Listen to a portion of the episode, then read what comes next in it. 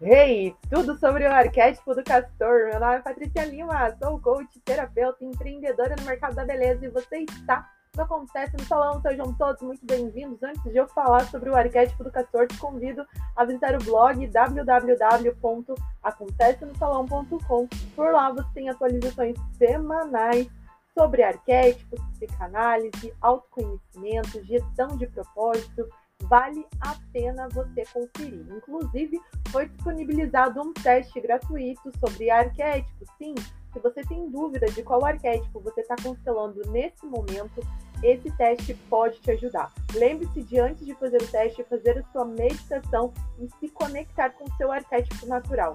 Responda ali as perguntinhas e verifique o resultado. A partir disso, você já tem um caminho para estudar os seus mitos e encontrar as respostas que você precisa para resolver as situações atuais. Patrícia, mas eu não sei qual é o meu arquétipo natural. Para isso, você pode agendar uma sessão de coach holístico comigo.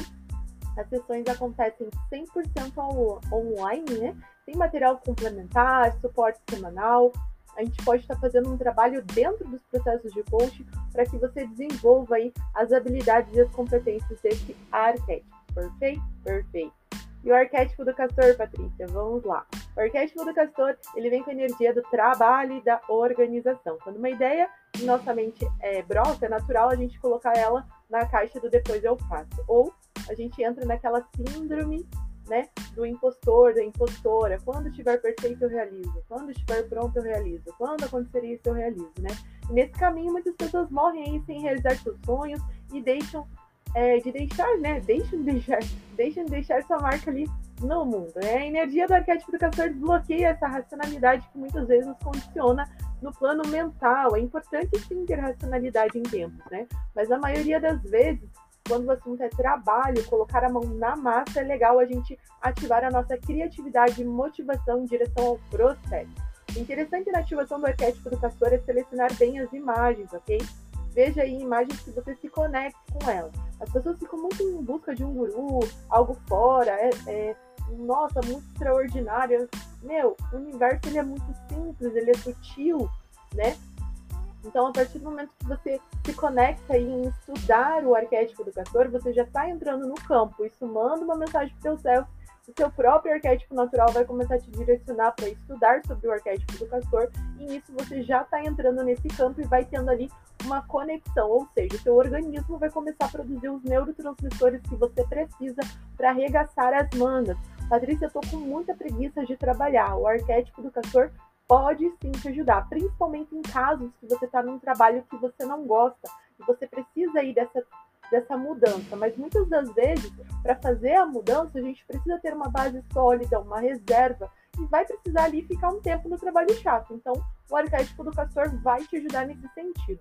Um arquétipo bem bacana para você estudar, junto com a ativação do arquétipo do castor, é o arquétipo de Hefesto, que é o deus do fogo dentro da mitologia grega já tem um artigo completo sobre Hefesto lá dentro do blog, você pode acessar verificar ali como que funciona essa ação na forja do fogo.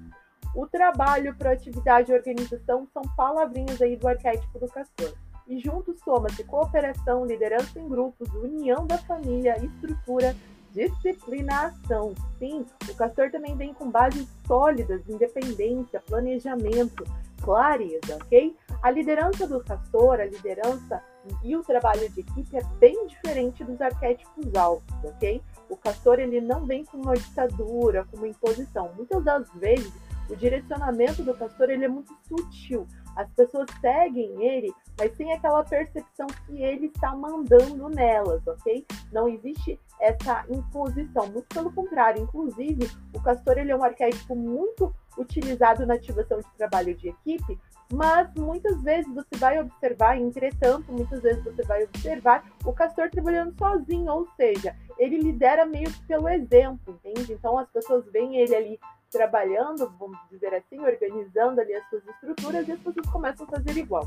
No caminho do autoconhecimento da gestão de propósito, é direcionado que quantas pessoas é, é, direcionado ali quanto que as pessoas são importantes na nossa jornada. Nesse caso ali, né, o arquétipo do castor busca harmonizar esses relacionamentos. Então ele é um arquétipo muito legal para você harmonizar ali sua família, seus amigos, seu entorno e tudo mais.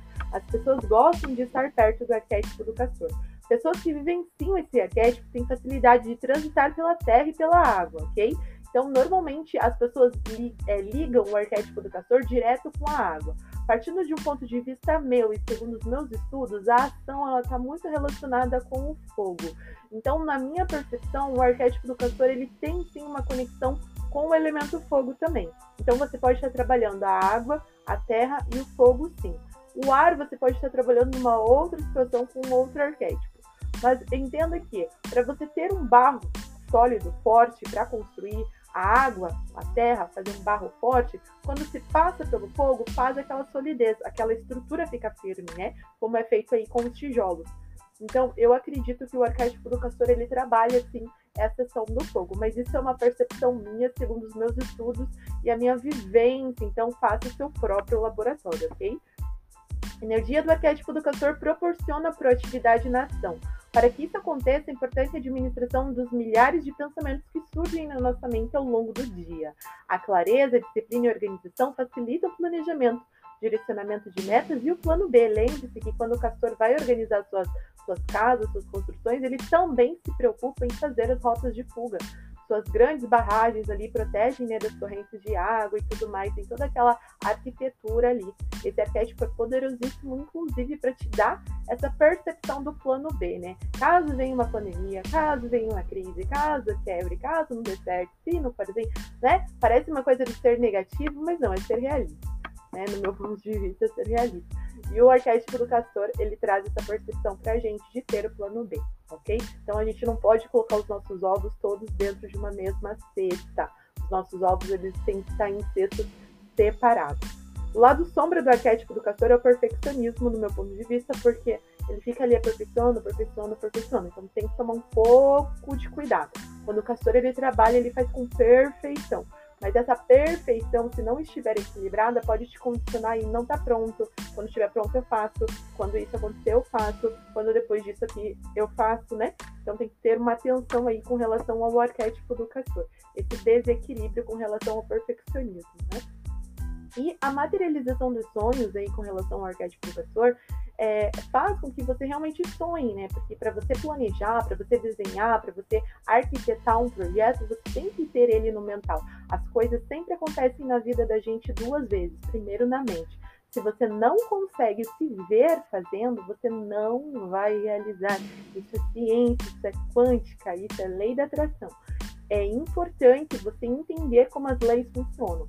Se você está dirigindo e você entra na contramão, você entendendo de leis de trânsito ou não, você vai causar um acidente, você vai bater o seu carro, né? Eu estou caminhando, eu não entendo da lei de trânsito, mas eu passo num sinal vermelho enquanto os carros estão vindo, eu posso ser pode acontecer um acidente, eu posso causar um acidente. Então, independente de eu saber das leis ou não, eu vou pagar as consequências disso, de um ato não não certo ali, né? Então, a, na, no mundo no, dos arquétipos, exatamente assim funciona. Não interessa se você acredita ou não, se você entende ou não, você está sendo alvo de uma materialização de alguém ou você está materializando coisas na vida de outras pessoas e assim vai. E um sonho, ele acontece primeiro na nossa mente, depois que ele se materializa. Então, atenção aos pensamentos, porque a gente se condiciona muito fala assim, né? Ah, Deus está no controle. Ah, tá na mão de Deus. Deus está no controle. A gente esquece que nós somos o todo, né? A gente esquece que nós somos parte do todo, com poderes do todo. Nós somos deusinhos com D minúsculo. Então tem que ter muita atenção com relação aos nossos pensamentos. Estar no controle, sim. Quem está no controle é você, né, da sua vida. Você condicionar o controle da sua vida a outras pessoas, você está sendo irresponsável. Né? Então, ao ativar o arquétipo do castor, você traz essa responsabilidade para você e coloca realmente o seu sonho para rodar, né? E uma característica aí para finalizar bem importante do arquétipo do castor, que você pode estar tomando uma certa precaução, é o poder do descanso. Né? Então, na gestão, na liderança, no trabalho, é importante ter pausas, é importante ter esses momentos de lazer e de descanso, porque é ali que você vai fluir. Tem uma situação comigo, assim, que quando eu entro num projeto, nossa, eu não paro até eu terminar, sabe? Não significa que todos os projetos que eu coloquei à mão prosperou. Não significa isso, mas é, quando eu me proponho a estar tá fazendo algo, né? Ah, eu vou organizar as páginas do blog, ah, eu vou colocar os podcasts para rodar, eu vou fazer os vídeos. Eu não costumo regravar, sabe? É, são raras as vezes que eu realmente me proponho a regravar. Então você vai encontrar vários erros, erros de linguagem, de gravação, gagueja, tudo mais, porque eu não tenho essa, essa coisa de estar tá, é, regravando, repostando, sabe? Enfim, e nisso eu tô envolvida em várias coisas, enquanto eu não termino, não, não paro. Então, às vezes acontece muito assim, ah, hoje eu não vou treinar porque eu tenho que terminar aquilo lá que eu não terminei ontem. Ah, hoje eu não vou caminhar porque eu tenho que não sei o quê. Aí o que acontece? Dor na lombar, dor de cabeça, dor muscular, estresse. Você para de produzir. Porque você não foi pro seu lazer, você não foi pro seu, pro seu momento de pausa, entende? No meu caso, que é os treinos, né? Então, é, você acaba tendo essa direção no arquétipo do trator, porque veja bem, eu tô caminhando, eu tô correndo, eu tô treinando, mas eu tô cuidando da máquina. Quem que é a máquina? Sou eu. Então, a partir do momento que eu não. Eu, eu tive que virar essa chave para poder me, me cobrar, né? Principalmente nesses últimos dois anos aí, que a gente foi convidado a ficar mais em casa, é de ir pra rua, de ir treinar, de ir ver coisas, porque senão a gente ia ficar só em casa, né? E isso prejudica muito a nossa criatividade, nosso desenvolvimento, ter novas ideias, novas percepções, conhecer pessoas. Então, eu coloquei na minha cabeça, tá, eu tô indo, às vezes eu vou emburrada, vou emburrada, porque aqui em Curitiba faz frio, a gente, nesse momento que eu tô gravando esse podcast é inverno, estamos entrando no inverno aqui em Curitiba, mas já tá bem frio algumas manhãs, e eu vou assim, brava, sabe? Daí quando eu chego no parque, eu falo assim, ó, isso aqui faz parte do teu trabalho, você tá cuidando da tua máquina, então, bora lá, daí eu vou caminhar, vou correr, vou me alongar, né? Isso é importante você ter, né? Então, se você está no escritório, deixa seus pezinhos de braço perto da mesa, de vez em quando levanta, vai, faz um, uns exercícios com o braço, faz um alongamento, faz uma meditação de 15 minutos, dá pausas. Para quê? Para que você consiga ativar o equilíbrio, a criatividade, desenvolver aí e a técnica Pomodoro, que é muito utilizada dentro da gestão de tempo. Confesso para você que não é sempre que eu utilizo, mas ela é muito interessante porque ela te convida, principalmente você que tem dificuldade de fazer as pausas, a focar por determinados períodos sem interrupção. Em seguida, você faz as pausas no time ali que se condiciona dentro da técnica do Pomodoro, perfeito? Te convido aí a acessar os links, estão todos por aqui. Visite o blog www.acontecenosalão.com que com certeza por lá você vai encontrar atualizações semanais. Não se preocupe, eu não faço spam. Você vai ser notificado semanalmente das atualizações do blog, que são artigos de conteúdo. Perfeito? E é isso. Muito obrigada, a gente se fala. Tchau, tchau.